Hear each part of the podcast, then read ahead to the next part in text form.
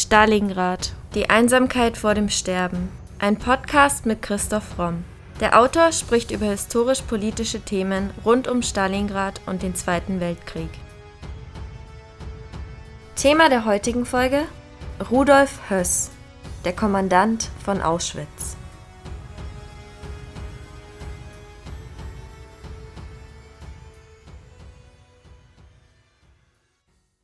Ich bin völlig normal. Selbst als ich die Ausrottungsaufgabe durchführte, führte ich ein normales Familienleben und so weiter. So sprach Rudolf Höss. Er war Kommandant von Auschwitz zwischen 1940 und 1944. Die Geschichte dieses skrupellosen Managers der Massenvernichtung erzählen wir in der heutigen Podcast-Folge. Rudolf Höss wurde am 25. November 1901 geboren. Sein Vater war ein strenggläubiger Katholik, der angeblich ein Gelübde abgelegt hatte, so dass sein Sohn später einmal Priester werden sollte. Nach Höss Aussagen gingen Geistliche in dem Haus der Familie aus und ein. Höss wurde zu einem festen Pflichtbewusstsein erzogen. 1907 zog die Familie nach Mannheim. Wie Höss erzählte, nahm ihn sein Vater in seiner Kindheit mit auf Wallfahrten. Höss sagt, er sei damals sehr gläubig gewesen. Einem Gerichtspsychologen gegenüber sagte er später, ich musste endlos beten und zur Kirche gehen, musste Buße tun bei dem kleinsten Vergehen. Höss sprach in dem Zusammenhang von einer fanatischen Frömmigkeit. 1914, Höss war 13 Jahre alt, starb der Vater. 1915 sagt Höss, er ging bis zur 10. Klasse zur Schule. Das entspricht jedoch nicht der Wahrheit. Er verschweigt, dass er nach der 7. Klasse wegen schlechter Leistungen nicht versetzt wurde. Die Mutter nahm ihren Sohn deshalb von der Schule und schickte ihn in eine Lehre. Höss ist also einer von vielen im Nationalsozialismus, die die erstrebten Ziele nicht wirklich erreichen, die sich früh als Versager sehen und die sicher einen starken Minderwertigkeitskomplex in sich tragen. Nach dem Ende des Ersten Weltkrieges 1919 schloss Höss sich dem Freikorps Rossbach an und nimmt an Kämpfen im Baltikum, im Ruhrgebiet und in Oberschlesien teil. Ein Jahr später kamen viele der Freikorps-Mitglieder als Landarbeiter unter, darunter auch Höss, der auf Bauernhöfen in Schlesien und Mecklenburg arbeitete. 1922 trat Höss der NSDAP bei. Ein Jahr später war er an der Ermordung von Walter Kadow beteiligt. Kadow wurde von den ehemaligen Freikorpsmitgliedern vorgeworfen, ein kommunistischer Spitzel zu sein Zeugnisse, dass Kadow ein Verräter war, gibt es jedoch nicht, wie Volker Koop, Autor einer Biografie über Höss, berichtet. Höss wurde zu einer zehnjährigen Haftstrafe verurteilt, 1928 jedoch aufgrund eines Amnestiegesetzes vorzeitig entlassen. Danach arbeitete er wieder im ländlichen Raum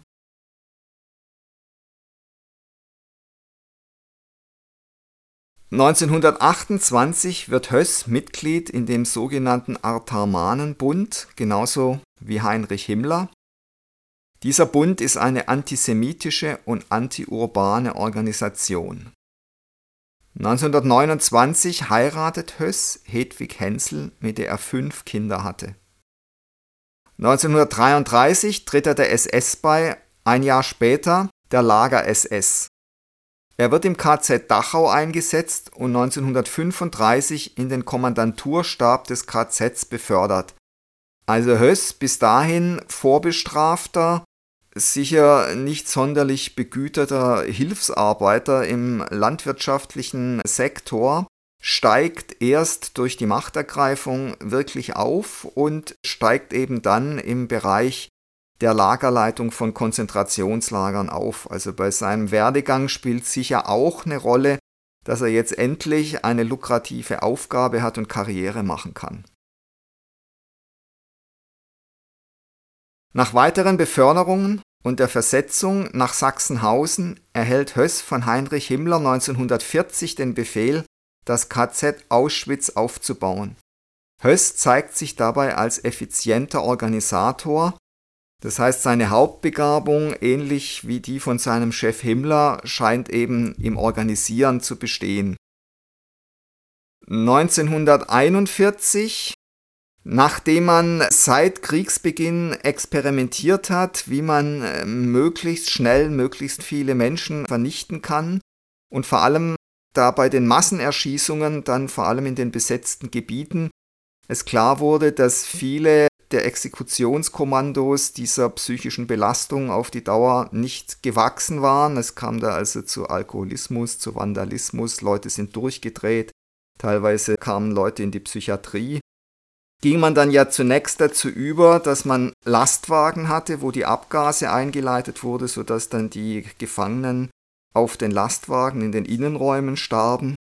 Und dann hat man eben angefangen mit Zyklon B, zunächst um Ratten und Wanzen zu vergiften. Also zunächst wurde das als reines Hygienemittel für Ratten und Wanzen eingesetzt. Und 1941 wurde es dann das erste Mal eingesetzt, um sowjetische Kriegsgefangene in Auschwitz zu ermorden. Und da war Höss eben entscheidend mit beteiligt. Und er entschied, dass in Auschwitz von da an hauptsächlich mit Zyklon B gemordet werden sollte. 1942 ließ Rudolf Höss zwei Bauernhäuser in einem Wald bei Birkenau zu Gaskammern umbauen und bereitete das Lager systematisch auf die Ermordung von Menschen mit Zyklon B vor. Ein Jahr später wurde Höss kurz von seinem Posten abberufen, danach jedoch wieder nach Auschwitz zurückgeholt und übernahm dann die Leitung des Massenmordes an den ungarischen Juden. Höss war pedantisch und ein Perfektionist Während in Auschwitz-Birkenau Hunderttausende Häftlinge vom Zug direkt in die Gaskammern geschickt wurden, achtete er stets darauf, dass die Gärten in der SS-Siedlung möglichst einheitlich angelegt und gepflegt wurden. Auch wenn es darum ging, die Spuren des Massenmordes zu vernichten, zeigte sich Höss als Perfektionist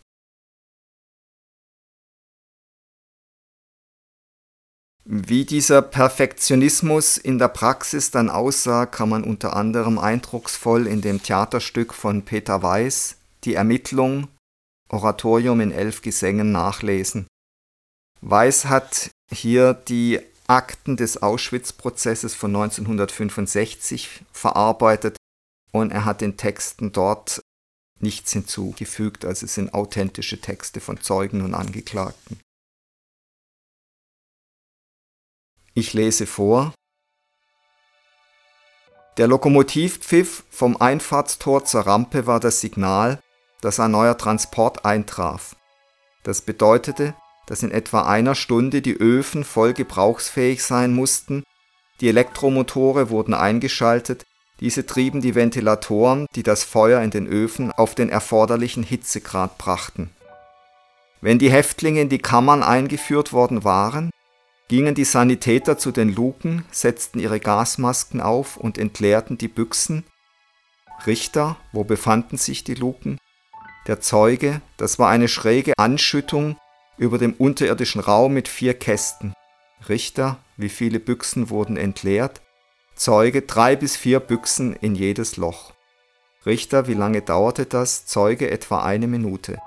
Richter, schrien die Menschen nicht? Zeuge, wenn einer gemerkt hatte, was los war, konnte man wohl einen Schrei hören. Richter brach nie Panik aus zwischen den vielen Menschen im engen Raum. Zeuge, es ging alles sehr schnell und effektiv, das Kommando zum Ausziehen wurde gegeben, und während die Menschen sich noch ratlos umsahen, half das Sonderkommando ihnen schon beim Abnehmen der Kleider. An den Seiten waren Bänke aufgestellt mit nummerierten Haken darüber, und es wurde wiederholt gesagt, dass Kleidungsstücke und Schuhe zusammengebunden aufzuhängen seien und dass jeder sich die Nummer seines Hakens zu merken habe, damit nach der Rückkehr aus dem Bad kein Durcheinander entstehe. In dem grellen Licht kleideten sich die Menschen aus, Männer und Frauen, alte und junge, Kinder. Richter sahen sie diesen Raum nach der Öffnung, Zeuge, ja, die Leichen lagen übereinander gedrängt in der Nähe der Tür und der Säulen, und zwar lagen Säuglinge, Kinder und Kranke unten, darüber die Frauen und ganz oben die kräftigsten Männer. Dies war so zu erklären, dass die Menschen sich gegenseitig niedertraten und aufeinander kletterten, weil das Gas anfangs am stärksten in Bodennähe sich entwickelte. Die Menschen waren ineinander verkrallt, die Haut war zerkratzt. Viele bluteten aus Nase und Mund, die Gesichter waren angeschwollen und fleckig. Die Menschenhaufen waren besudelt von Erbrochenem, von Kot, Urin und Menstruationsblut. Das Räumungskommando kam mit Wasserschläuchen und spritzte die Leichen ab. Dann wurden sie in die Lastfahrstühle gezogen und hinauf in den Verbrennungssaal befördert.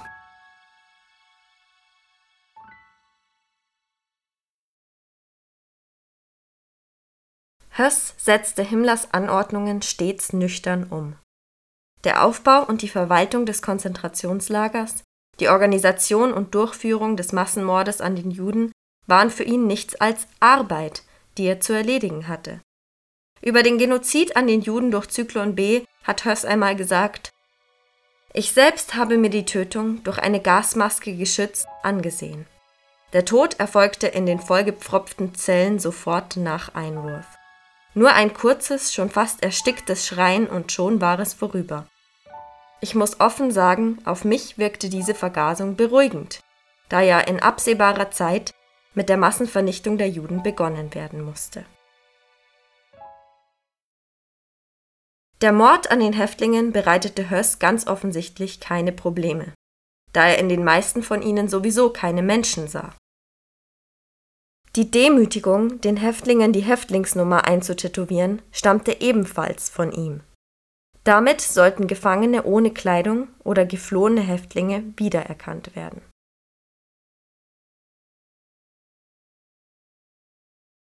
Aus dem Theaterstück von Peter Weiß hier jetzt nochmal eine Beschreibung einer Zeugin, wie man sich eben als sogenannte Nummer dann in diesem Lager gefühlt hat. Ich zitiere Schon beim Herausspringen aus dem Waggon in das Gewühl der Rampe wusste ich, dass es hier darum ging, seinen eigenen Vorteil zu wahren, sich nach oben zu fügen und einen günstigen Eindruck zu wecken und sich fernzuhalten von allem, was einen nach unten ziehen konnte. Als wir im Aufnahmeraum auf die Tische gelegt wurden und man uns After- und Geschlechtsteile nach versteckten Wertgegenständen untersuchte, vergingen die letzten Reste unseres gewohnten Lebens. Familie, Heim, Beruf und Besitz, das waren Begriffe, die mit dem Einstechen der Nummer ausgelöscht wurden. Und schon begannen wir, nach neuen Begriffen zu leben und uns einzufügen in diese Welt, die für diejenigen, die darin existieren wollten, zur normalen Welt wurde. Das oberste Gesetz war, gesund zu bleiben und körperliche Kraft zu zeigen. Ich hielt mich dicht neben denen, die zu schwach waren, ihre Ration zu essen um mir diese bei der ersten Gelegenheit anzueignen. Ich lag auf der Lauer, wenn eine, die einen besseren Schlafplatz besaß, dem Tod nah war. Unser Aufstieg in der neuen Gesellschaft begann in der Baracke, die jetzt unser Heim war. Vom Schlafloch auf dem kalten Lehmboden kämpften wir uns empor zu den warmen Plätzen der oberen Pritschen. Wenn zwei aus derselben Schüssel essen mussten, starrten sie einander auf die Kehle, um darüber zu wachen, dass die andere nicht einen Löffel mehr schluckte.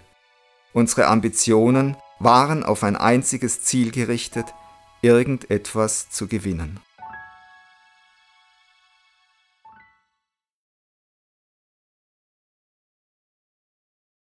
Der Häftlingsschreiber Hermann Langbein schilderte, dass 1944 lebende Kinder in die Feuer geworfen wurden, die neben den Krematorien brannten. Dazu hieß es am nächsten Tag, das war ein Befehl von Lagerkommandant Höss. Er wurde gegeben, weil nicht mehr genug Gas da war. Höss ließ Häftlinge unbarmherzig bestrafen, die versuchten zu fliehen, und lobte die SS-Angehörigen, die eine Flucht verhinderten. SS-Schürze Karl Mattei erhielt zum Beispiel zwei Tage Sonderurlaub, nachdem er eine Flucht verhindert hatte.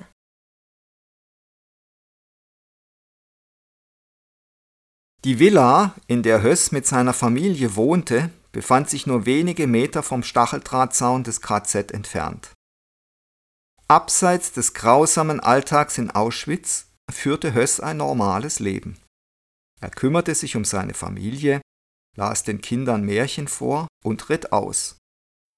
Volker Koop sagt darüber, Höss war in seinem Verhalten zwiespältig, ohne dass ihn dies belastete. Einerseits verbot er Korruption, andererseits beschäftigte er in seiner Villa Häftlinge, die ihm knappe und kostbare Waren beschafften und Kunstgegenstände anfertigten. Mit einer der Gefangenen hatte er eine Affäre. Als die Frau schwanger wurde, ließ er sie in eine Hungerzelle werfen. Man fragt sich natürlich schon, woher diese, ja, man kann es fast schon Schizophrenie kommt. Und ich habe die Vermutung, dass die Wurzeln dafür im Krieg liegen, in den Kriegserlebnissen im Ersten Weltkrieg.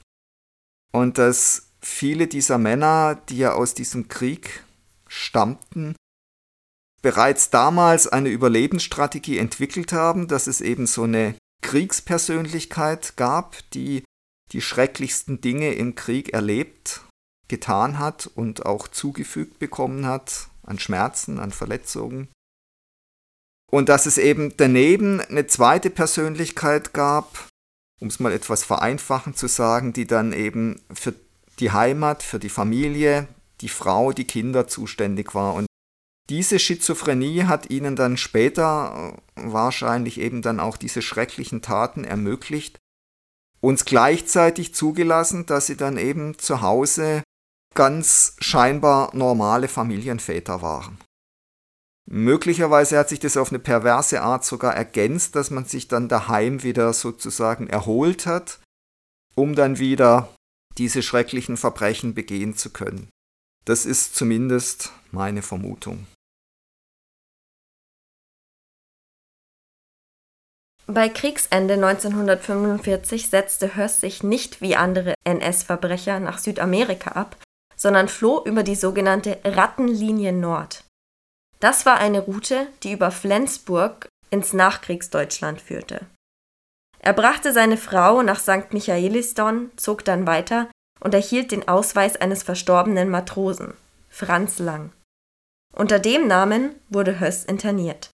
Er wurde jedoch schnell wieder freigelassen und arbeitete danach auf einem Hof bei Flensburg. Ein Jahr später, im März, wurde Höss von einer britischen Einheit verhaftet. Verantwortlich dafür war Hans Alexander, ein Jude aus Deutschland, der vor den Nazis flüchten musste und nun für die British War Crime Investigation Group arbeitete. Höss bestritt, der Gesuchte zu sein, sein Ehering verriet ihn aber. Auf der Innenseite waren die Namen Hedwig und Rudolf eingraviert. Nach seiner Verhaftung gab Höss bis ins Detail Einblick in seine Tätigkeiten in Auschwitz, sagte gegenüber den britischen Militärbehörden jedoch nicht immer die Wahrheit. Im Gefängnis schrieb Höss seine Autobiografie.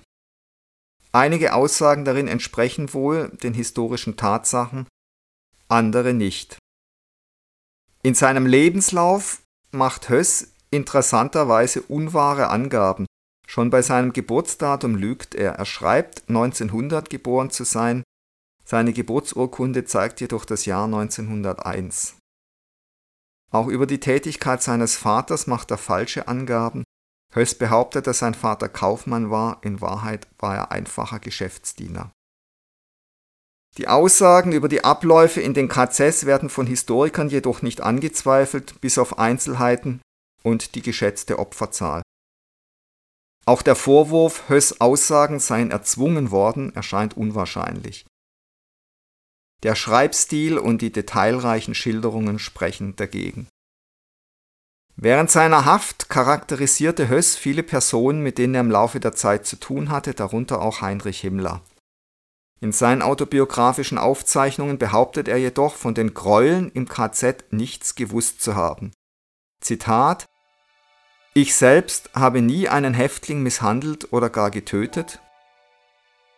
Wenn ich jetzt im Laufe der Untersuchungen hören muss, welche ungeheuerlichen Quälereien in Auschwitz und auch in anderen Lagern vorgekommen sind, überläuft es mich kalt. Volker Koop sagt darüber, ausgerechnet von einem der größten Massenmörder des Dritten Reichs stammen diese Sätze. Höss straft sich hier selbst Lügen, denn in den Charakterskizzen über seine Untergebenen spricht er sehr wohl von den Untaten, wenngleich er als Kommandant und an Standortältester nichts dagegen habe unternehmen können. Die Aufzeichnungen von Höss erwecken den Eindruck, dass er keinen Einfluss auf die Auswahl und das Verhalten des SS-Personals hätte nehmen können. Oft schreibt er in seiner Autobiografie Ich musste. Er verwies auf sein Pflichtbewusstsein und behauptet, er habe verbrecherische und sadistische Aufseher in Auschwitz verabscheut. Dazu hier nochmal ein Auszug aus dem Theaterstück von Peter Weiß. Zeuge Ich war dabei, als Kaduk, einer aus der Wachmannschaft, hunderte von Häftlingen aus der Krankenstation holen ließ. Sie mussten sich in der Wäscherei ausziehen und in einer Reihe an Kaduk vorbeilaufen. Er hielt den Spazierstock in der Höhe von etwa einem Meter vor sie hin. Sie mussten darüber springen Wer den Stock berührte, kam ins Gas. Wenn der Sprung über den Stock gelang, wurde geschlagen, bis er zusammenbrach. Jetzt spring noch einmal, rief Kaduk, und zum zweiten Mal gelang es nicht mehr.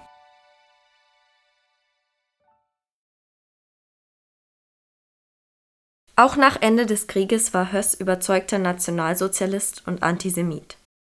Im Gegensatz dazu behauptete er jedoch stets, dass er Zweifel an der sogenannten Endlösung gehabt habe aber sie nicht hätte zeigen dürfen. Damit versuchte er sich in eine Art Opferrolle zu manövrieren.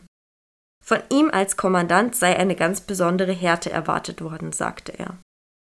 Er versuchte sich damit aus der Verantwortung zu stehlen und gab Untergebenen und Vorgesetzten die Schuld. In den Vernehmungen und seinen Erinnerungen stellte er sich als jemand dar, der als SS-Angehöriger nur Befehle ausgeführt habe und dem es nie in den Sinn gekommen sei, die Befehlsausführung zu verweigern. Er betrachtete sich nicht als Mörder, obwohl er die direkte Verantwortung am Tod von 2,5 Millionen bzw. nach heutigen Erkenntnissen mindestens 1,1 Millionen Menschen hatte.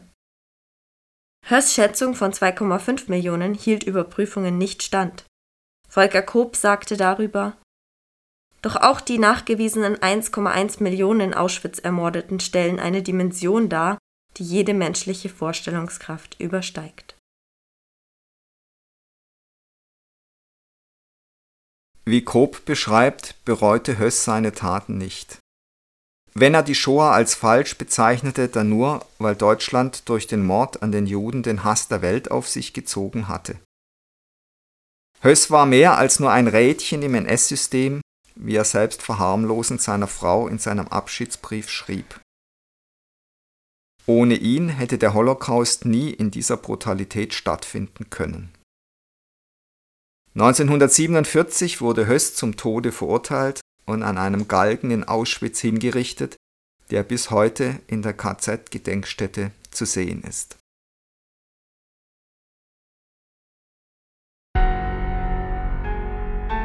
Das war Folge 128 unseres Podcasts Stalingrad, die Einsamkeit vor dem Sterben.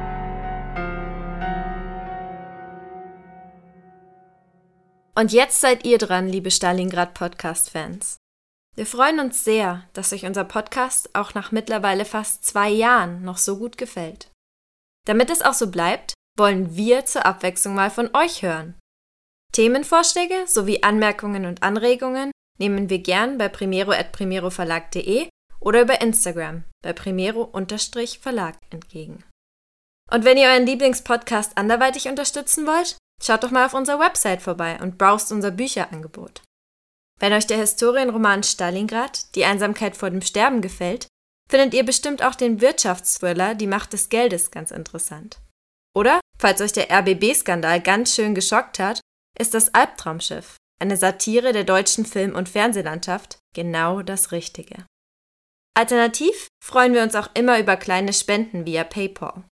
Den Link dazu findet ihr in der Podcast-Beschreibung und auf unserer Website. Aber in jedem Fall vielen Dank, dass ihr so treu und interessiert unseren Stalingrad-Podcast hört. Wir hoffen, ihr bleibt uns noch über viele weitere Folgen erhalten.